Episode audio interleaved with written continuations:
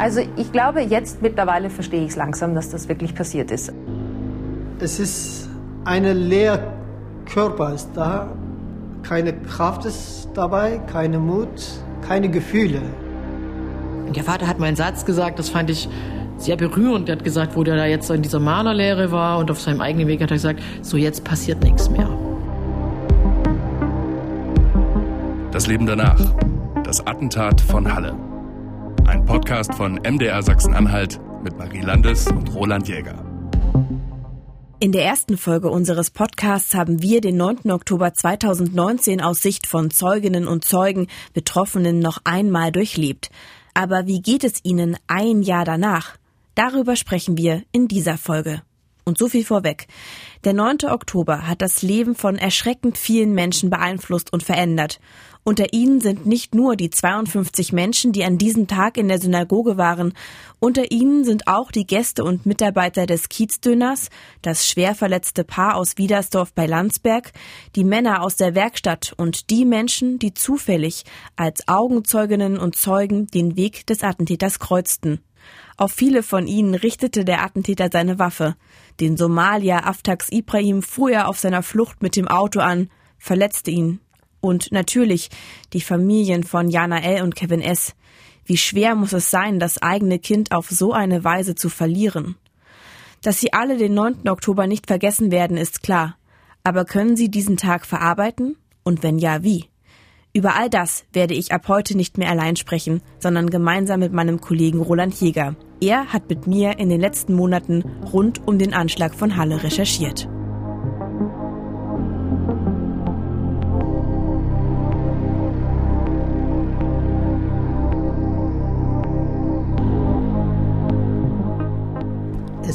So schrecklich.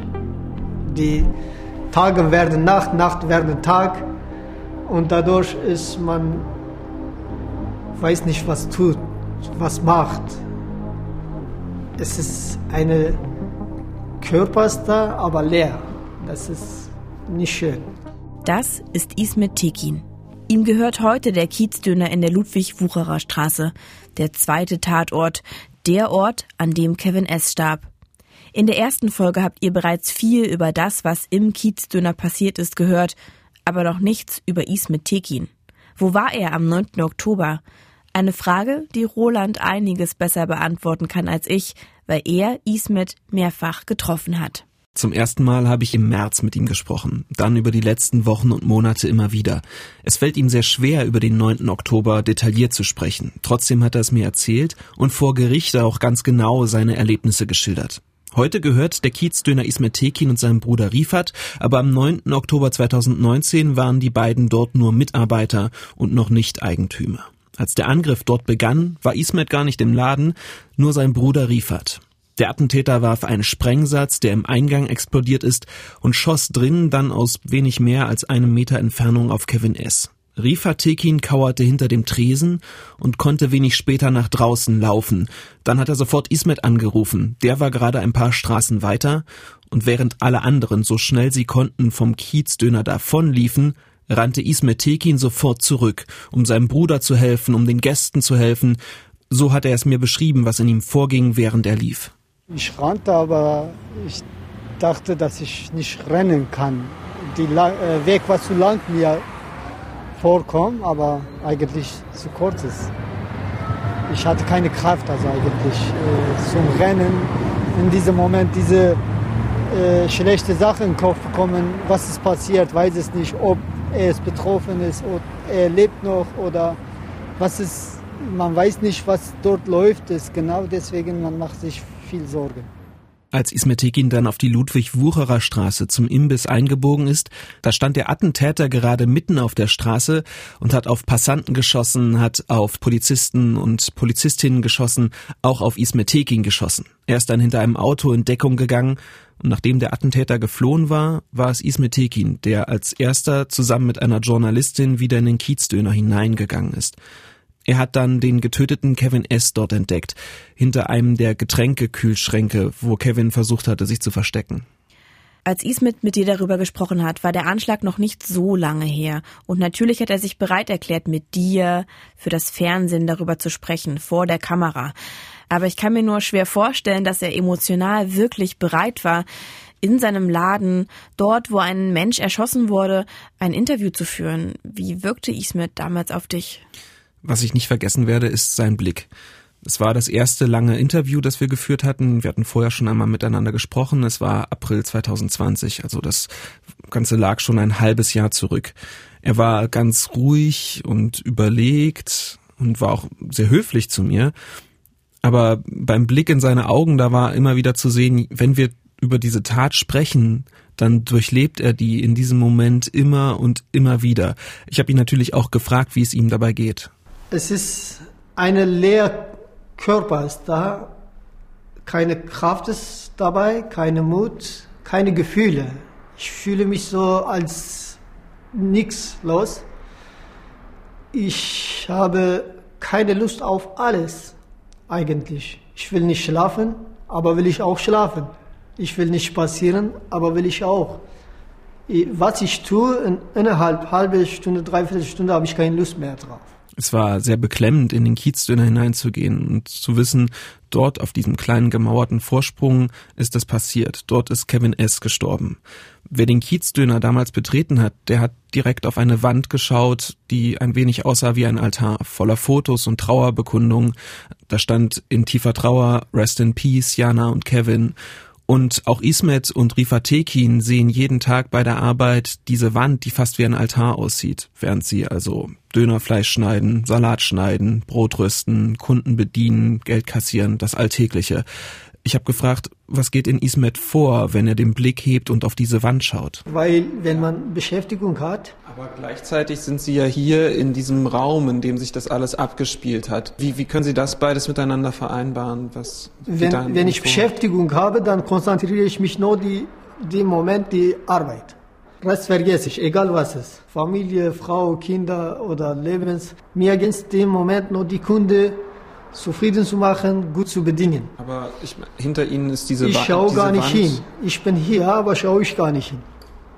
Also meine Augen ist äh, auf, seh, also schaue ich die Wand auch, aber sehe ich nicht. Äh, Habe ich ausgeschaltet, im Kopf, das nicht zu sehen.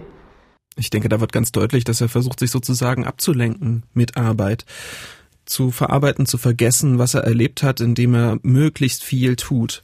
Direkt nach dem Anschlag hat der Vorbesitzer des Ladens den Laden ihm und seinem Bruder überschrieben. Aber der lief erst einmal viel schlechter. Es kamen weniger Gäste und dann haben mehrere Initiativen, auch jüdische Initiativen, Geld für Ismet und Rifatekin gesammelt.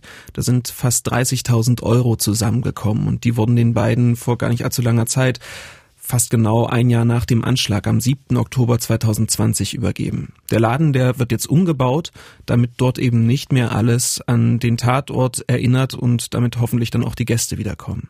Und psychisch sagt Ismail Tekin, dass es ihm inzwischen etwas besser geht. Die Schlafstörungen, die seien weniger geworden. Und er sagt auch, was ihm sehr geholfen habe, sei der Prozess, dass er im Prozess auch Polizistinnen und Polizisten erlebt hat, also Profis, so sagte er es, und äh, mitbekommen hat, dass selbst die Schwierigkeiten haben, das Erlebte zu verarbeiten. Ja, Schlafstörungen, wiederkehrende Bilder im Kopf. Ismet Tekin ist damit nicht allein. Auch viele andere der Betroffenen leiden darunter, so wie beispielsweise Christina Feist. Und ihr kennt sie vielleicht aus der ersten Folge noch. Sie ist eine der 52 Gläubigen aus der Synagoge. Monatelang morgens aufgewacht und war noch im Bett und war aber schon müde und habe mich, bevor ich noch irgendwie überhaupt wusste, wo ich bin und welcher Wochentag ist, schon schlecht gefühlt. Und zwar nicht im Sinne von hm, schlecht geschlafen, bisschen schlecht gelaunt, sondern einfach emotional fertig. Und dann hat es einen guten Moment gebraucht, bis mir dann eingefallen ist, ach so, ja, Moment mal. Halle ist erst so und so viele Tage her. Es sind erst so und so viele Wochen vergangen. Es ist erst, äh, sind erst zwei Monate vergangen. Natürlich geht's dir schlecht. Und das ist, ähm, ich glaube, das hat einerseits auch sehr viel damit zu tun, dass ich eben die Dinge einfach erstmal von mir weggeschoben habe, weil das einfach so viel war und so immens an, an Trauma und an Eingriff in mein Leben und in meinen Alltag, ähm, dass ich das gar nicht alles auf einmal verarbeiten konnte. Und gleichzeitig, wie soll ich sagen, auf einer Metaebene, wenn man so will, ist, glaube ich, auch die Vorstellung, dass es dieses Attentat gab, ähm, Also ich glaube, jetzt mittlerweile verstehe ich es langsam, dass das wirklich passiert ist. Christina hat nach dem 9. Oktober fast fluchtartig Halle verlassen, fuhr zurück nach Berlin, flog von dort weiter nach Paris, die Stadt, in der sie heute noch lebt, denn sie kann und will nicht mehr in Deutschland sein. Ganz anders als sie hat damals Konrad Rösler reagiert. Er war einer der Gäste im Kiezdöner, versteckte sich vor dem Attentäter auf einer der Toiletten. Und er ist am nächsten Tag, am 10. Oktober, einfach wieder auf Arbeit gewesen. Das hat er unserer Kollegin Tanja Riso erzählt. Meine Chefin hat mich auch angerufen, hat gesagt, du musst selbstverständlich nicht arbeiten kommen. Ne? Das, also nicht, dass du jetzt das Gefühl hast, du musst. Ich so, sehr nett von euch, ich würde gerne. Und das war auch die richtige Entscheidung. Immer wenn ich auf Arbeit in, in, in irgendwas vertieft bin, ja, sei es eine E-Mail schreiben, was auch immer, am Rechner irgendwas, es lenkt ab. Es lenkt ab. Man, man hat dann eine Raucherpause und, und äh, da kommen dann erst die Gedanken wieder und dann, sobald die Raucherpause vorbei ist, geht man wieder arbeiten und genau. Aber ja, die ersten Tage danach waren natürlich schwer, weil man eben immer nur daran gedacht hat. Was mich überrascht hat, ist, dass ich keinen einzigen Albtraum hatte. Bis heute nicht. Also diesbezüglich keinen Albtraum hatte. Da haben Sie aber auch viel Glück, in, also wenn man das in dem Fall so sagen kann. Aber ja, ja, ne, das verfolgt Sie nicht in den Schlaf ich habe eine, eine, eine Angst- und Panikstörung, also schon deutlich davor gehabt. Und wenn man eine Panikattacke hat, fühlt sich das gelegentlich, gerade wenn es eine schlimme Panikattacke ist, auch an wie eine Lebens- und Todsituation. Es ist Panikattacken sind jeder, der der das schon mal hatte, kann das bezeugen, sind unglaublich unangenehm. Das heißt, ich konnte diese Art von Panik einordnen, emotional einordnen, und, und quasi in, in dieselbe Schublade stecken wie, wie Panikattacken. Zumindest, wie es einem emotional geht. Es ist alles andere als selbstverständlich, dass Konrad Rösler so offen mit uns darüber sprechen kann und so schildert, wie sich eine Angstattacke anfühlt. Richtig verstehen, was es bedeutet, so etwas zu fühlen, das können wir wahrscheinlich zum Glück nie. Aber damit wir solche tiefen Gespräche mit den Betroffenen überhaupt führen konnten, haben wir beide oder Kollegen und Kolleginnen von uns lange versucht, Vertrauen aufzubauen, die Menschen mehrfach getroffen und erst später die Interviews geführt. Was Ismet Tekin, Christina Feist und auch Konrad Rösler in diesen Gesprächen geschildert haben, sind Symptome eines Traumas. Symptome, von denen nicht nur sie, sondern Betroffene von allen drei Tatorten berichten. Zeugen aus der Synagoge, am Kiezdöner, aus Wiedersdorf. Bei manchen sind diese Symptome stärker ausgeprägt, bei anderen hingegen kaum. Und auch wir haben in unserer Berichterstattung rund um den Anschlag und den Prozess sehr oft von traumatisierten Menschen gesprochen. Aber was bedeutet das eigentlich, Trauma?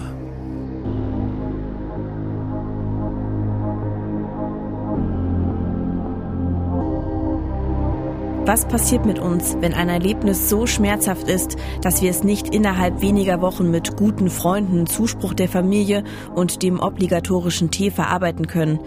Wenn die Bilder sich so eingebrannt haben, dass wir sie einfach nicht vergessen, sie uns Angst machen? Am Klinikum Bergmannstrost in Halle werden und wurden viele der Betroffenen betreut. Utz Ullmann ist dort leitender Psychologe und natürlich haben wir nicht über seine Patientinnen und Patienten gesprochen. Das versteht sich, glaube ich, von selbst. Aber er hat uns genau erklärt, was sich aus medizinischer Sicht hinter einem Trauma verbirgt. Und weil wir eben immer noch eine Pandemie haben, haben wir miteinander telefoniert. Zunächst können wir sagen, dass in der Prävalenz über die gesamte Lebensspanne fast jeder zweite Mensch ein Trauma erleidet. Das kann ein Verkehrsunfall sein, es kann aber auch eine Gewalterfahrung sein, auch manchmal im häuslichen Milieu. Das kann auch eine größere Schadenslage sein. Was passiert mit dem Körper? Er kommt in eine deutliche Stressreduktion. Das bedeutet, dass alle Systeme, die eigentlich auf Flucht oder Kampf programmiert sind, in unseren sozusagen sehr biologisch frühen Strukturen im Kopf dazu führen, dass man also eine Bereitschaft hat, mit diesem Ereignis fertig zu werden, unmittelbar. Das heißt, man hat einen Herzrasen, man hat Schweißausbrüche und man hat dann eben auch die Möglichkeit, entweder mit dem Ereignis äh, insofern fertig zu werden, also die Kontrolle zu behalten oder eben nicht. Und das macht eben dann die Pathologie aus, dass man den Kontrollverlust erleidet und dadurch in diese Trauma Spirale hineinkommt, dass man eben das Trauma nicht adäquat verarbeiten kann. Jetzt gibt es verschiedene Möglichkeiten, das Trauma zu verarbeiten. Kann man das auch ganz allein oder braucht man dafür immer ärztliche Unterstützung oder sollte man immer ärztliche Unterstützung dazu holen? Menschen, die einem Trauma ausgesetzt sind, verarbeiten häufig diese Ereignisse auch ohne eine professionelle Hilfe. Aus den Forschungsergebnissen wissen wir, dass ungefähr ein Drittel dieser Patienten oder dieser Menschen, die von Ereignissen traumatischen Ausmaßes betroffen sind, nur eine psychotherapeutische Hilfe benötigen. Es greifen auch sonst soziale Unterstützungssysteme oder die eigenen persönlichen Ressourcen, um solche Ereignisse auch ohne Hilfe verarbeiten zu können. Bei dem einen Drittel ist es natürlich dann notwendig, auch mit speziellen traumatherapeutischen Maßnahmen zu arbeiten. Aber erstmal ganz wichtig, es ist so, dass die Mehrzahl der Menschen auch schwere kritische Lebensereignisse ohne fremde Hilfe bewältigen können. Das ist ja erstmal eine total positive ähm, Botschaft auch. Aber es gibt eben dieses eine Drittel, was das nicht kann. Wie setzt man denn da in der Therapie an? Was gibt es denn da für Möglichkeiten? Am Anfang wird man äh, unmittelbar nach einem Trauma, wenn die Möglichkeit besteht, sehr frühzeitig die Betroffenen zu sehen, zunächst erstmal äh, im Sinne der Psychoedukation versuchen, dem Betroffenen zu vermitteln, dass es eine normale, auffällige Reaktion auf eine unnormale Situation gibt, dass man sagt, jeder von uns wäre diesem Zeit, zu diesem Zeitpunkt sehr aufgeregt, jeder wäre auch mit diesen Erinnerungen konfrontiert und jeder würde auch versuchen, hier Ereignisse oder äh, Situationen zu meiden. Das heißt, dass man erstmal spiegelt, dass der Körper eine ganz normale Reaktion durchmacht und im Verlauf, wenn man weiter manifeste Beschwerden sieht, so nach circa Beginn vier Wochen, dann ist es eben wichtig, auch mit Stabilisierungsverfahren zu arbeiten, also verschiedene Techniken den Patienten zu vermitteln, sodass er mit den negativen Erinnerungen, mit den sich auftretenden Erinnerungen besser klarkommt oder auch schon beginnt, gestuft Traumakonfrontationen durchzuführen. Das heißt, zum Beispiel sich mit dem Platz, in dem das passiert ist, mit dem auseinanderzusetzen, dort wieder gestuft hinzugehen, auch unter Betreuung zum Beispiel eines Angehörigen oder des Therapeuten, um letztlich eine Vermeidung wieder beginnen zu durchbrechen. Es gibt aber auch Verläufe, wo schwere Traumasituationen dazu führen, dass man über viele Monate erstmal nur an der Stabilisierung arbeitet und sich gar nicht mit den situativen Bedingungen, in denen das Trauma passiert ist, auseinandersetzen kann. Das ist wahrscheinlich individuell sehr unterschiedlich und man kann da gar keine pauschale Antwort geben. Wir haben aber erlebt, dass uns ganz oft, egal in welchem Kontext zurückgespiegelt wurde, das kennt man nicht nur im Fall wie beim Anschlag von Halle, sondern auch bei anderen schweren Ereignissen, so ein Jahr später, dass dann viele, die das nur als Beobachtende erleben diese Ereignisse, verwundert sind, warum die Menschen, die unmittelbar betroffen sind von solchen Ereignissen, immer noch so darunter leiden, warum die es denn noch nicht verarbeitet haben. Ist das nur Unwissenheit, dass man so ja durchaus verständnislos darauf reagiert? Oder ist das eine berechtigte Frage? Wenn Sie die Reaktionen des Umfeldes meinen, dann ist es natürlich so, dass dort wieder Alltag eintritt und die Personen natürlich auch in keiner Weise zum Beispiel so eine gedankliche Umwobenheit mit diesen Folgen des äh, traumatischen Erlebnisses haben. Also insofern kann das einerseits ja schützen, dass man eben auch nicht als Betroffener dauernd bezüglich der Ereignisse angesprochen wird. Auf der anderen Seite erleben das auch viele Betroffene als eher kränkend, weil eben nicht ihre Bedürfnislage oder ihre Sorgen über längere Zeit ernst genommen werden. Und deswegen sind natürlich solche Rituale wie zum Beispiel auch äh, Feiern zu Jahrestagen durchaus sinnvoll und wichtig, um hier auch den Betroffenen zu zeigen, dass eben das Leid nicht vergessen wird. Auf der anderen Seite muss natürlich auch eine Form von neuer Normalität eintreten, damit die Menschen auch wieder funktionieren. Und dieser Spagat, äh, das ist relativ schwer zu schaffen.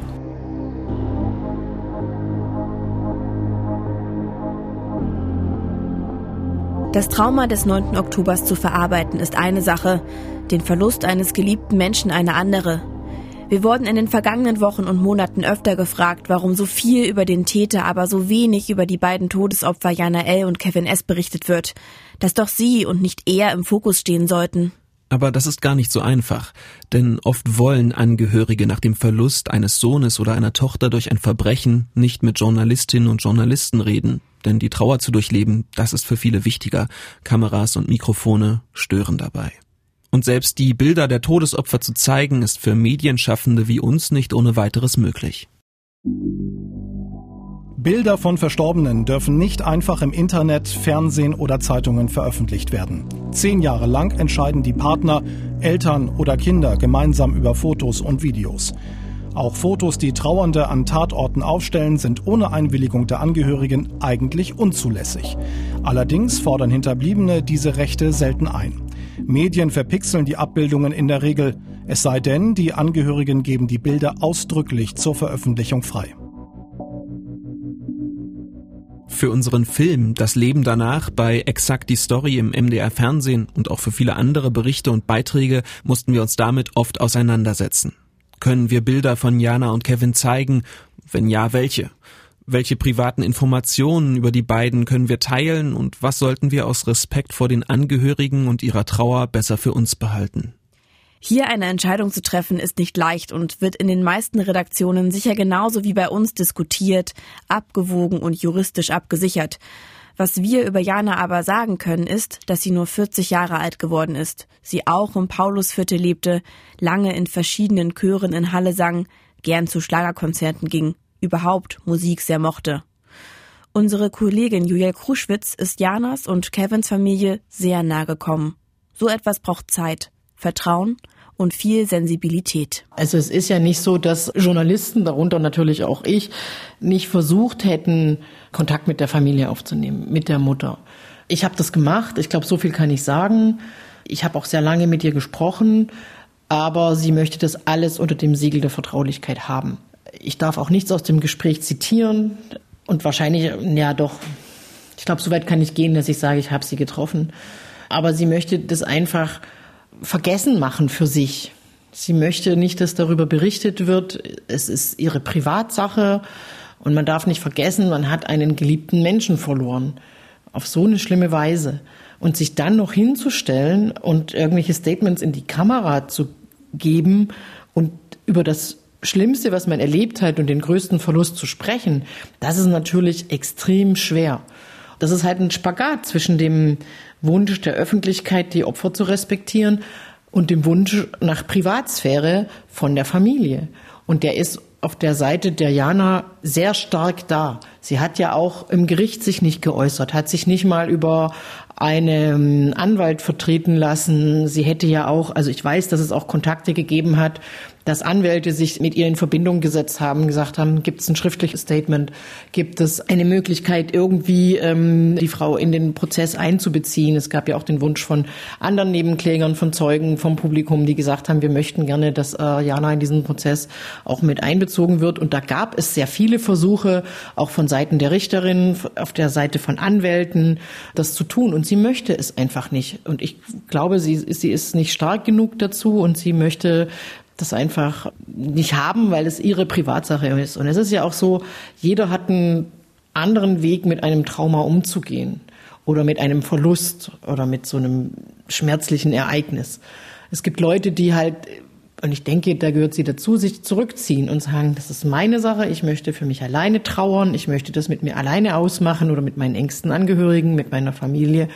Aber ich möchte nicht in der Öffentlichkeit das machen, weil das ist ja auch was ganz Intimes, was ganz Privates. Ja, ich glaube, das ist auch ganz wichtig, äh, hier nochmal zu betonen, die Angehörigen seines Freunde oder eben Familie teilen ja dann zwar in einem privaten Gespräch mit uns ihre Trauer, wenn sie dazu bereit sind, aber es wird ja dann hinausgesendet in die Öffentlichkeit, wenn, wenn sie es mit uns teilen wenn jemand sich einfach dazu entscheidet, dass er das nicht möchte, müssen wir alle auch die Öffentlichkeit respektieren, dass die Trauer ihnen gehört.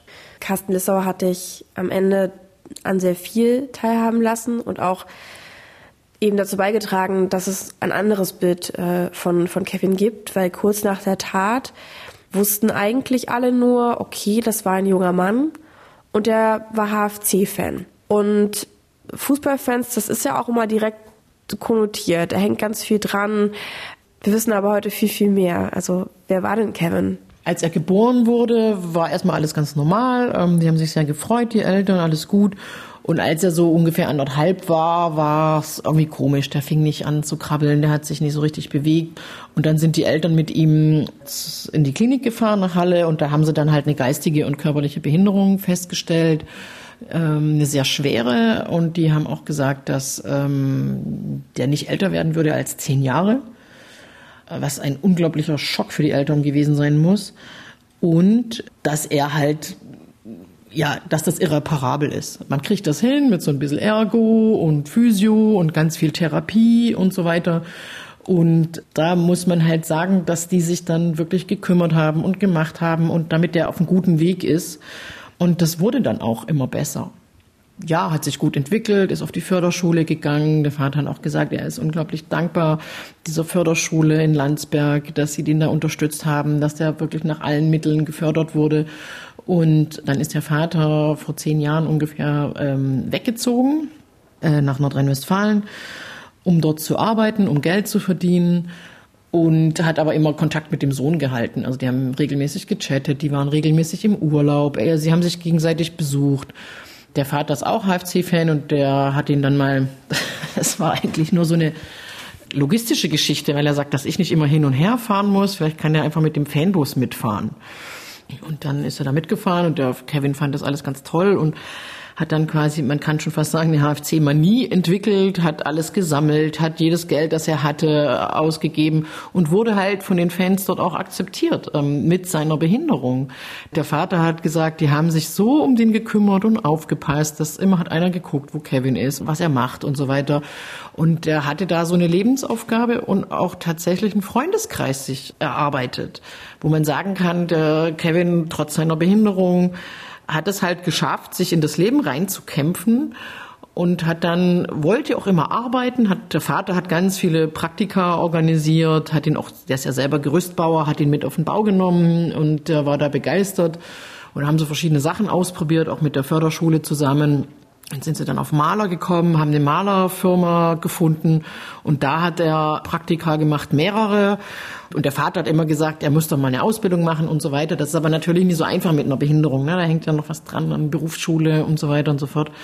Und dann hat er ihn doch genommen und ähm, die waren alle so glücklich. Und der Vater hat mal einen Satz gesagt, das fand ich sehr berührend. Er hat gesagt, wo der da jetzt in dieser Malerlehre war und auf seinem eigenen Weg hat er gesagt, so jetzt passiert nichts mehr. Also nach diesem ganz langen Kampf um dieses Kind können wir jetzt endlich mal so ein bisschen loslassen und ähm, sagen, so er geht seinen eigenen Weg. Und dann ist es ja wirklich direkt acht Tage später war dieser Anschlag und, und glücklicherweise war halt Kevin dann das Opfer.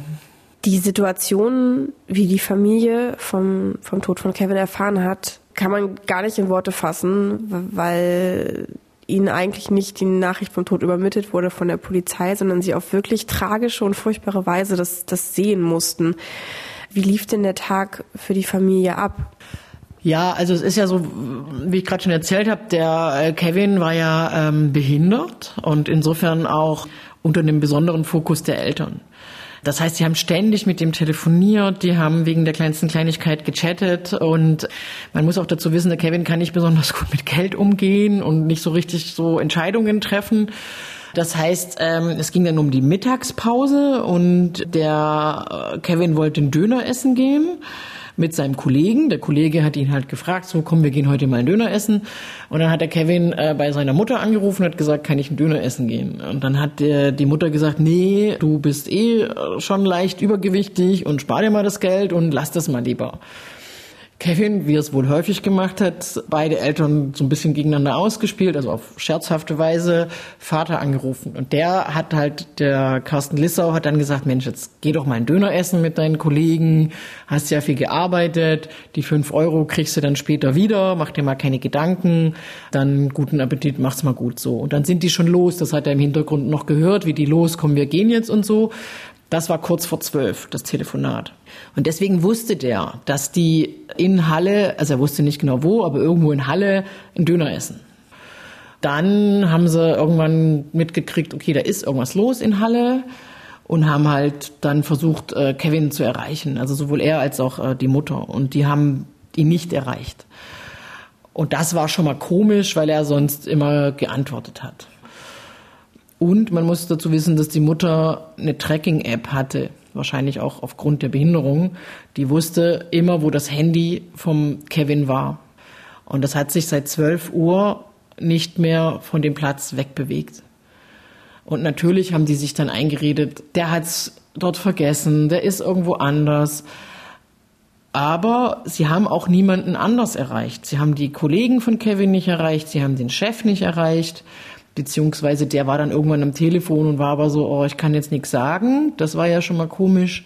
Und dann hat er irgendwann Nachrichten geguckt, hat den Dönerladen gesehen und da waren irgendwelche weißen Sachen auf dem Tresen. Und er hat es wohl erkannt, er war sich aber nicht sicher und da hat er aber dann schon den ersten Verdacht gehabt, dass der da wirklich drin sein konnte. Er hat natürlich von Anfang an auch versucht, die Polizei zu erreichen.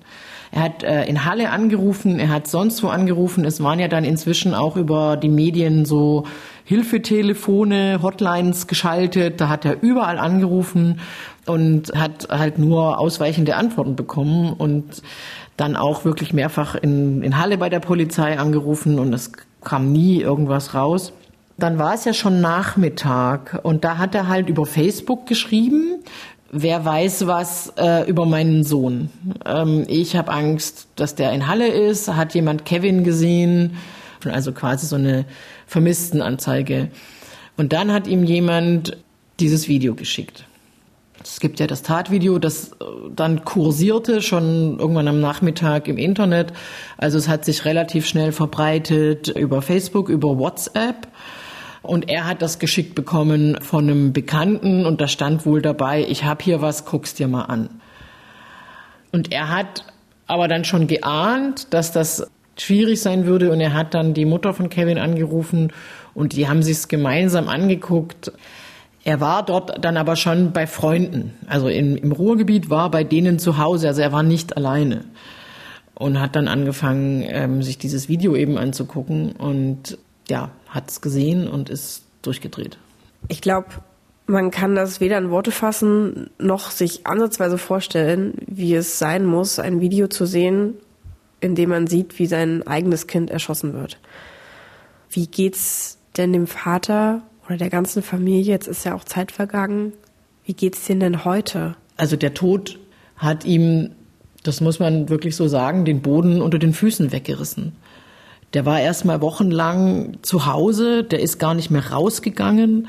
Der wurde damals auch in ähm, Wuppertal, war das glaube ich, äh, betreut vom, vom Opferschutz, von der Opferberatung. Und er hat gesagt, wenn die nicht gewesen wären, dann wäre ich wahrscheinlich gar nicht mehr hier. Die haben ihn wirklich zum Einkaufen genötigt, die haben ihn genötigt, dass er rausgeht und so weiter und so fort. Er hat dann auch psychologische Betreuung bekommen. Es war am Anfang sehr, sehr schwierig. Er wird immer noch betreut und wahrscheinlich auch noch eine ganze Weile weiter betreut werden, werden müssen. Er hat sich trotzdem entschieden, auch Nebenkläger im Prozess zu sein. Und er hätte nicht aussagen müssen, er hat es aber. Warum war ihm das wichtig, dem Täter, was er in dem Fall dann auch musste, gegenüberzutreten? Ich glaube, es ging ihm nicht um den Täter, es geht ihm hauptsächlich darum, dass die Geschichte von Kevin gehört wird, dass Kevin gewürdigt wird, der Kämpfer, der beliebte junge Mann. Das ist ihm so wichtig. Äh, das ist auch ähm, zu sagen, wir haben das hingekriegt. Die Mutter von Kevin und er, die haben sich so gekümmert, wir haben das geschafft. Dass man das würdigt, dass man das wertschätzt und auch, dass man weiß, was denen genommen wurde. Und auch, das war ja dann auch vor Gericht die Frage, wie geht's ihnen heute? Wie geht's der Mutter von Kevin? Dass sie einfach, ja, jeden Tag darum kämpfen, weiterzuleben. Klar, Hass, Wut, aber er ist eher, eher mit sich selbst beschäftigt, als dass er sich mit dem Täter beschäftigt. Aber der Anwalt hat halt gesagt, ähm, Erkan Görgülü hat gesagt, dass man auch eine gute Parallele ziehen kann zu dem Täter.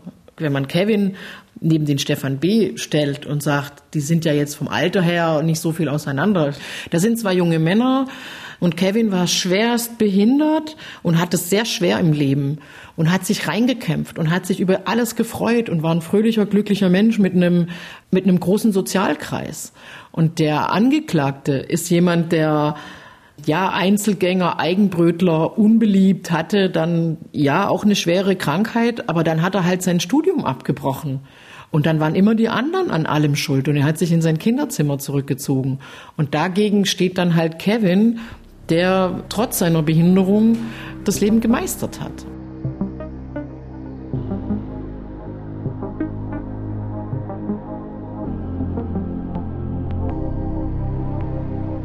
Es ist nicht leicht, über die Todesopfer und ihre Familien zu berichten. Und auch die Verletzten in Wiedersdorf, das ist ein kleines Dorf, das zu Landsberg gehört, die werden vergleichsweise selten thematisiert. Deshalb erreicht uns immer wieder Kritik aus Wiedersdorf. Von Nachbarn der beiden Schwerverletzten, die sich fragen, werden wir vergessen? Zur Erinnerung, in Wiedersdorf, knapp 15 Kilometer von Halle entfernt, hatte der Attentäter sein Auto wechseln wollen. Er klopfte an ein Tor, vor dem ein Auto stand, ein Mann öffnete, Stefan B. forderte den Autoschlüssel, er schoss dem Mann in den Nacken. Als dessen Partnerin aus dem Haus kam, schoss er ihr in die Hüfte.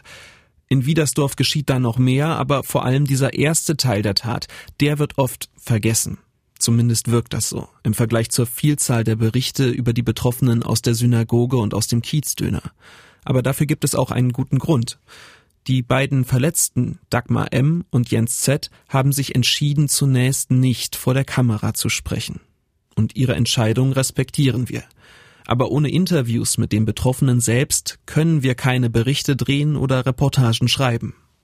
Oder anders gesagt, jede und jeder Betroffene hat die persönliche Geschichte selbst in der Hand.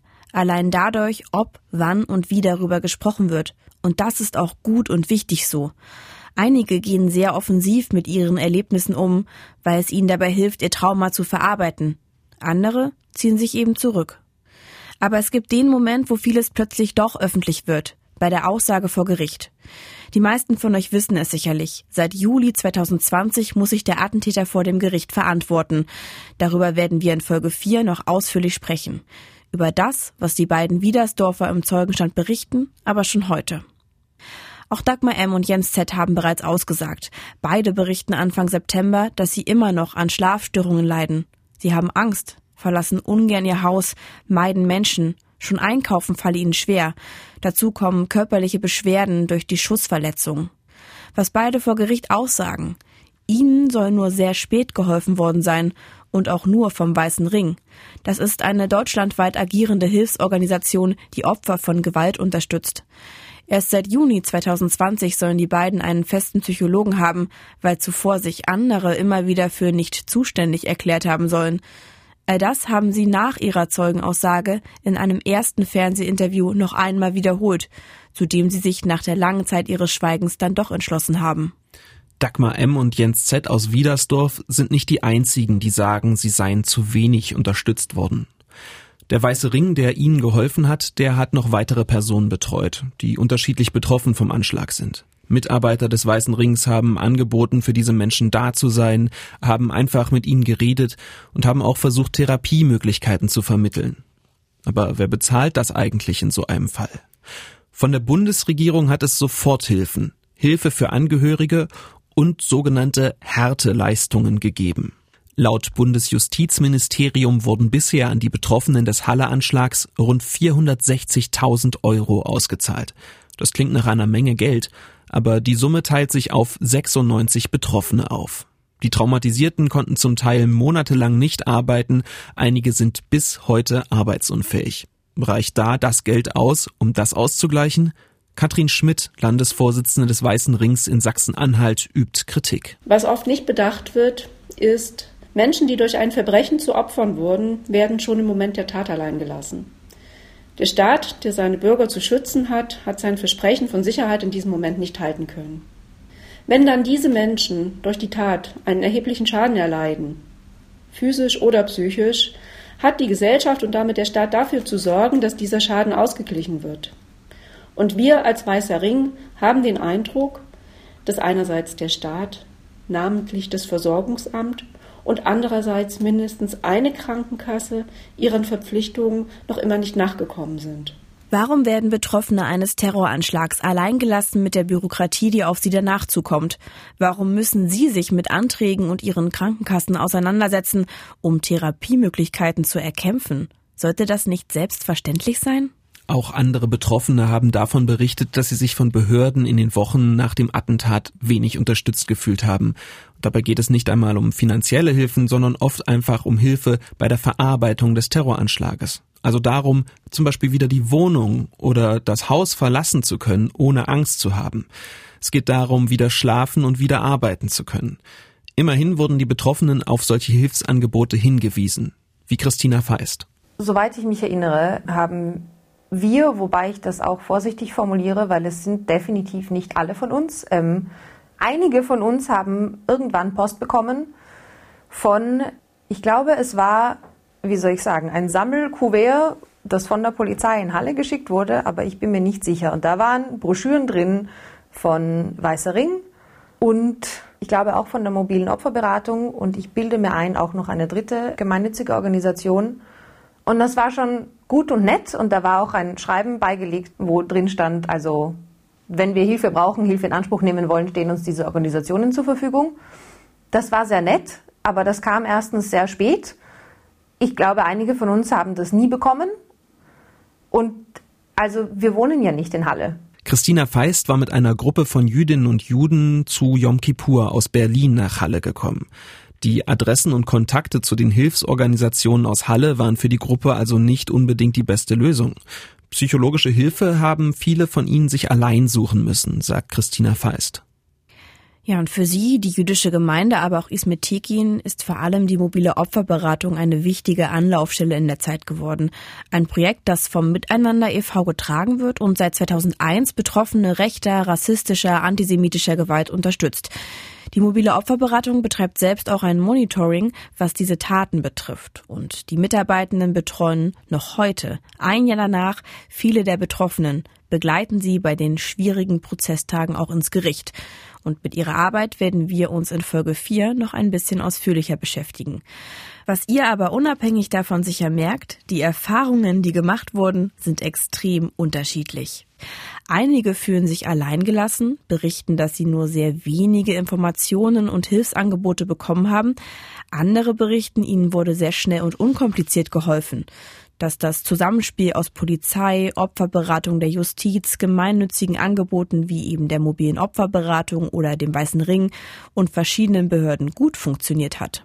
Andreas Splett zum Beispiel. Er hat schnelle Hilfe bekommen. Das ist der Zeuge, der die Tat vor dem Kiezdöner erlebt hat. Was er gesehen und gefilmt hatte, das hat sich bei ihm eingebrannt. Wie er anschließend vom Bundesamt für Justiz behandelt wurde, ebenfalls. Die äh, mobile Opferhilfe hier in Halle hat sich meiner angenommen, auch äh, der Weiße Ring. Alles völlig unbürokratisch.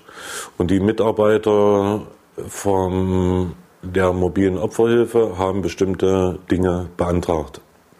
Zum Beispiel beim Bundesamt für Justiz. Und dieses Bundesamt hat wohl Mitarbeiter, die sich in der Materie, was den menschlichen Umgang angeht, nicht besonders gut auskennen. Das äh, Bundesamt für Justiz äh, hat äh, ein, äh, mir ein Schreiben geschickt, wo eigentlich äh, zum Ausdruck gebracht wird, dass äh, den Betroffenen hier doch eigentlich gar kein Schaden entstanden ist, also respektive mir wäre gar kein Schaden entstanden. Ich habe halt sicherlich Pech, dass ich nicht angeschossen wurde. Das steht da so nicht drin, aber ich habe das so rausgelesen. Und das äh, ist eigentlich, wenn man das liest als Betroffener, ist das wie ein Stich ins Herz nochmal. Wie verletzend, wie unmittelbar musste der Attentäter Menschen angreifen oder auf sie mit der Waffe zielen, damit sie betroffen genug sind? Eine Frage, die wir auch noch intensiv in der vierten Folge besprechen werden, wenn es auch darum geht, wer und vor allem wann als Nebenkläger und Nebenklägerin zum Prozess zugelassen wurde. Das Bundesamt für Justiz, von dem Andreas Splett spricht, das gehört zum Bundesjustizministerium. Und da haben wir natürlich nachgefragt, wie es den Vorwurf von Andreas Splett betrachtet, sich unsensibel ihm gegenüber geäußert zu haben. Schriftlich haben wir da folgende Antwort erhalten. Zitat Bitte haben Sie Verständnis dafür, dass wir uns zu konkreten Einzelfällen nicht äußern können. Ganz allgemein gilt, dass der Opferbeauftragte nach dem Anschlag alle Betroffenen des Anschlags, Hinterbliebene, Verletzte und Augenzeugen angeschrieben hat, um diesen persönlich seine Unterstützung anzubieten. Naja, und weil wir gerade sowieso diese E-Mail geschrieben haben, haben wir auch gefragt, wie es aus Sicht des Bundesjustizministeriums dazu kommt, dass die Betroffenen so unterschiedliche Erfahrungen gemacht haben, was die Hilfsangebote und die Unterstützung betrifft. Warum fragen wir das aber nicht das Land Sachsen-Anhalt? Wäre das nicht eigentlich zuständig? Naja, zum Zeitpunkt des Anschlags hatte Sachsen-Anhalt noch gar keine Landesopferbeauftragte. Erst Monate später ist diese Position geschaffen worden. Erst im Juli 2020 wurde Gabriele Theeren ernannt. Sie ist seitdem für Opfer und Angehörige in Fällen von Terrorismus und anderen Großschadensereignissen, so heißt das auf Beamtendeutsch, zuständig. Und genau deshalb war im Oktober 2019 der Opferbeauftragte des Bundes Edgar Franke Ansprechpartner für die Betroffenen. Er ist beim Justizministerium angesiedelt und genau deshalb haben wir auch dort nachgefragt. Die Antwort auf unsere Frage unkonkret. Es heißt, Zitat, der Bundesopferbeauftragte hat alle ihm bekannten Opfer des Anschlags in Halle Saale und Landsberg, die Hinterbliebenen, die Verletzten und die anderweitig direkt Betroffenen zeitnah kontaktiert und seine Unterstützung angeboten. Außerdem schreibt das Bundesjustizministerium davon, die verschiedenen Hilfsinitiativen vernetzt zu haben, den Weißen Ring, die mobile Opferberatung und die neue Opferbeauftragte des Landes Sachsen-Anhalt. Das Bundesjustizministerium beschreibt sein Hilfsangebot also als vielfältig und gut vernetzt. Aber trotzdem scheinen einige der Betroffenen, zum Beispiel die Verletzten aus Wiedersdorf, durch dieses Netz hindurchgerutscht und wenig unterstützt worden zu sein.